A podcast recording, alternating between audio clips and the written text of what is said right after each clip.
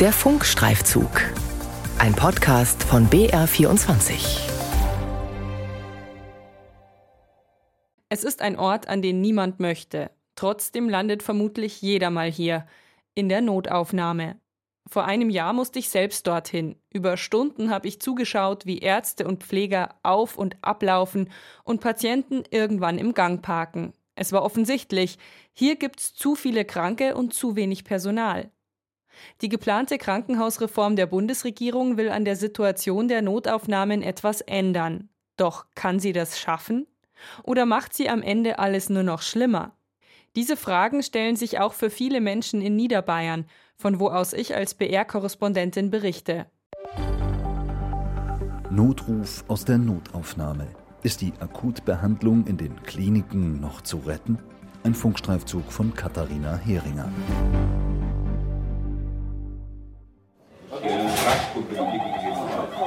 Eine rote Lampe blinkt in der Notaufnahme des Klinikums Deggendorf. Das heißt, ein Hubschrauber ist im Anflug mit einem Patienten, der schwer verletzt sein könnte. Auf dem Monitor von Oberärztin Esther Jirgal poppen Meldungen auf. Informationen, die das Rettungsteam aus dem Heli durchgegeben hat. Sehen wir, der hat ein Schädelhirntrauma, ein blaues Auge, was immer auch bei dem Schädelhirntrauma auf eine Schädelbasisfraktur hindeuten kann. Da war wohl ein kurzer Krampfanfall, der zu diesem Sturz geführt hat. War ansprechbar, das heißt, der kommt jetzt nicht intubiert. Pflegerin Lisa Zahn schlüpft in eine gelb-rote Warnweste. Sie fährt mit dem Fahrstuhl zum Hubschrauberlandeplatz und wird den Patienten gleich entgegennehmen. Bei mir geht der Puls eigentlich schon immer in Tee, wenn der Hubschrauber kommt, ja. Lisa Zahn schiebt die Trage zum Landeplatz, hilft den Patienten umzuladen und in die Notaufnahme zu rollen. Dort wartet schon ein Team. Ein Unfallchirurg hebt die Beine des Patienten an und schaut, ob sie der 71-Jährige gut bewegen kann. Kann er. Der Arzt übergibt an Esther Jirgal. Sie wird den Patienten gleich ins CT bringen. Ob er eine Hirnblutung hat, wird sich hier zeigen. Nur Minuten vorher im Nebenzimmer. Ein anderer Patient, ein anderer Fall. Alltag in der Notaufnahme. Grüß Gott, Jirgal ist mein Name, ich bin die Oberärztin. Jirgal untersucht einen 53 Jahre alten Mann, der über Nackenschmerzen und einen Insektenstich am Fuß klagt. Er bittet mich, den Raum zu verlassen. Nach kurzer Zeit kommt die Ärztin raus und schüttelt den Kopf. Dem Mann fehlt nichts. Und Fälle wie dieser häufen sich, erzählt sie. Augen-Make-up-Entferner im Auge brennt, kommt mit der Rettung. Das sind die Fälle. Wir regen uns ja gar nicht auf, wenn ein Patient jetzt akut Schmerzen hat und vielleicht doch zum Hausarzt kann, Rückenschmerzen. Das, das regt mich alles schon wirklich gar nicht mehr auf, sondern es sind so eingerissener Fingernagel. Das sind die Sachen, die wir hier in der Notaufnahme genauso sehen. Und das zieht halt Kapazitäten. Notaufnahmen sind am Limit, denn immer mehr Menschen suchen dort Hilfe. Das zeigen Zahlen des Statistischen Bundesamts. Wurden im Jahr 2009 noch 14,9 Millionen Patienten in Notaufnahmen behandelt, waren es zehn Jahre später schon 19,1 Millionen, ein Plus von 28 Prozent. Gleichzeitig haben Kliniken in der Corona-Pandemie Personal verloren. Weniger Ärzte und Pfleger müssen sich um mehr Patienten kümmern. Eine Rechnung, die nicht aufgehen kann und die für Patienten gefährlich ist. Deshalb haben Pflegerinnen und Pfleger aus Berlin eine Initiative gegründet mit dem Namen Notaufnahmen retten.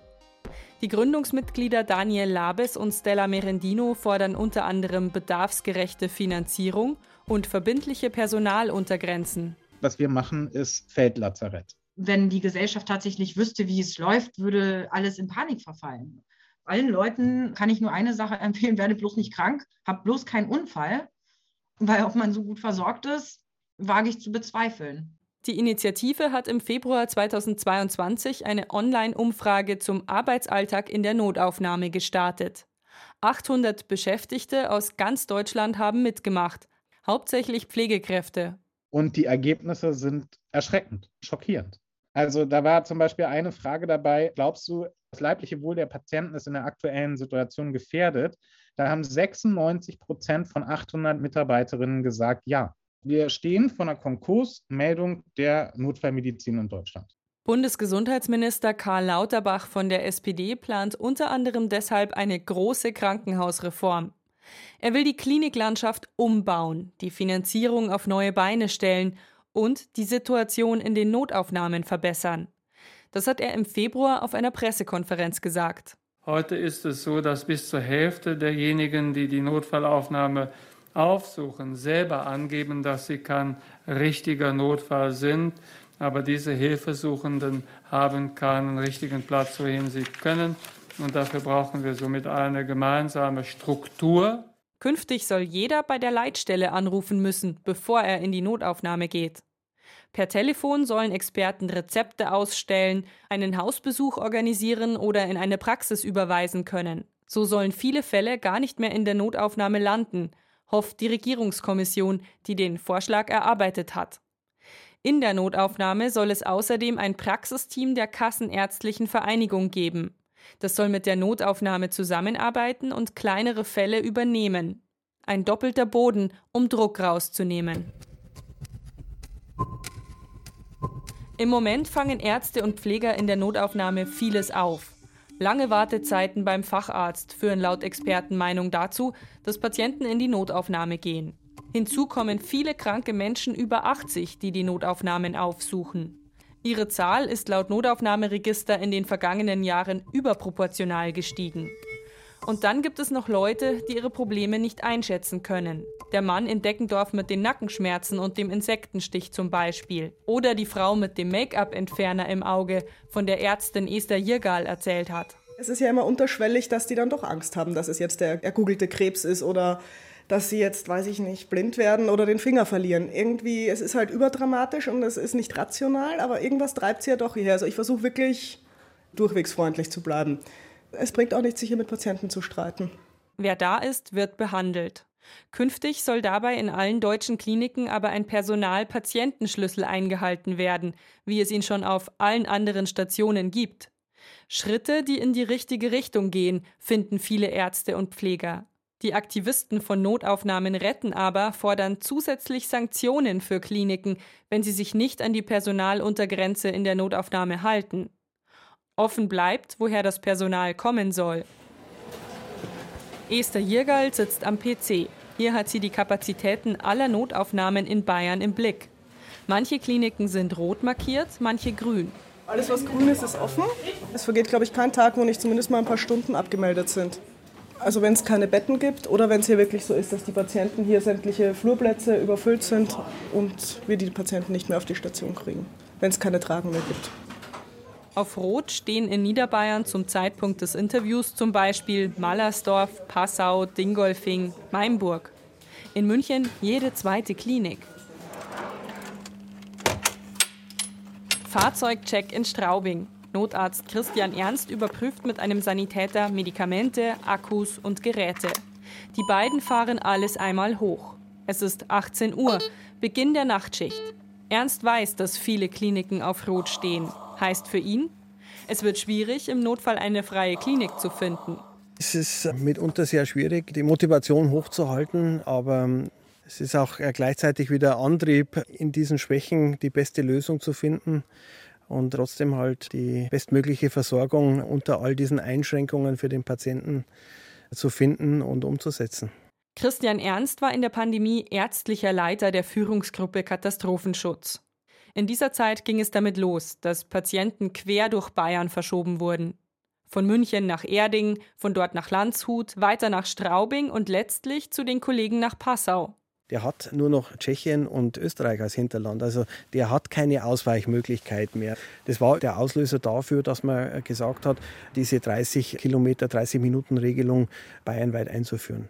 Findet Christian Ernst heute Nacht kein freies Krankenhaus, das sich binnen 30 Minuten erreichen ließe, dann bringt er den Patienten in die nächstgelegene Klinik, obwohl sie keine Kapazitäten mehr hat. Eine Regel, die zeigt, dass es auch kleinere Häuser braucht, findet Ernst. Er sieht Lauterbachs Pläne, Fachkräfte in größeren Häusern zu bündeln und auf dem Land nur noch Basisversorgung anzubieten, kritisch. Viele der bestehenden Kliniken wird man behalten müssen, anders wird das System zusammenbrechen.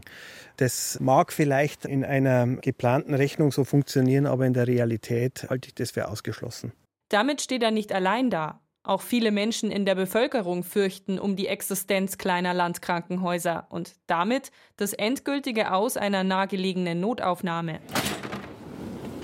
Zurück in der Notaufnahme im Klinikum Deggendorf. Ärztin Esther Jirgal bringt den Mann, der mit dem Hubschrauber eingeliefert wurde, ins CT. War das das erste Mal, dass Hubschrauber geflogen sind? Und dann sieht man nicht mehr aus, gell? Traurig. Das Gerät scannt den Kopf des Patienten. Die Bilder erscheinen am Monitor. Entwarnung. Keine Blutung, kein Bruch. Jirgal schiebt den Mann aus dem Raum und übergibt an Pflegerin Lisa Zahn. Die nächsten Patienten warten schon. Zahn ist 23 Jahre alt. Sie würde in ihrem Job gern alt werden. Aber wenn man sagt, wie es bei uns oft den ganzen Tag zugeht und dass du wirklich nur laufst und rennst und rennst, kann ich mir das nicht vorstellen, wenn das gleich bleiben so bleibt, dass du das in 20 Jahren noch genauso kannst wie jetzt, muss ich ganz ehrlich sagen, vom Körperlichen her. Esther Jirgal versteht die Kolleginnen und Kollegen, die die Notaufnahme in letzter Zeit verlassen haben. Für sie kommt aber kein anderer Job in Frage. Sie hofft auf gesunden Menschenverstand. Bin ich ein akuter Notfall, geht das Ganze vielleicht schon seit zwei, drei Wochen und nehme ich damit, dass ich jetzt in eine Notaufnahme gehe, Kapazitäten von einem Herzinfarkt, von einem Schlaganfall, von einem Verkehrsunfall weg, die einfach dort dringender benötigt werden würden. Jeder sollte sich diese Frage stellen, meint die Ärztin, bevor er in die Notaufnahme kommt. Denn eine Reform allein kann die Situation nicht ändern.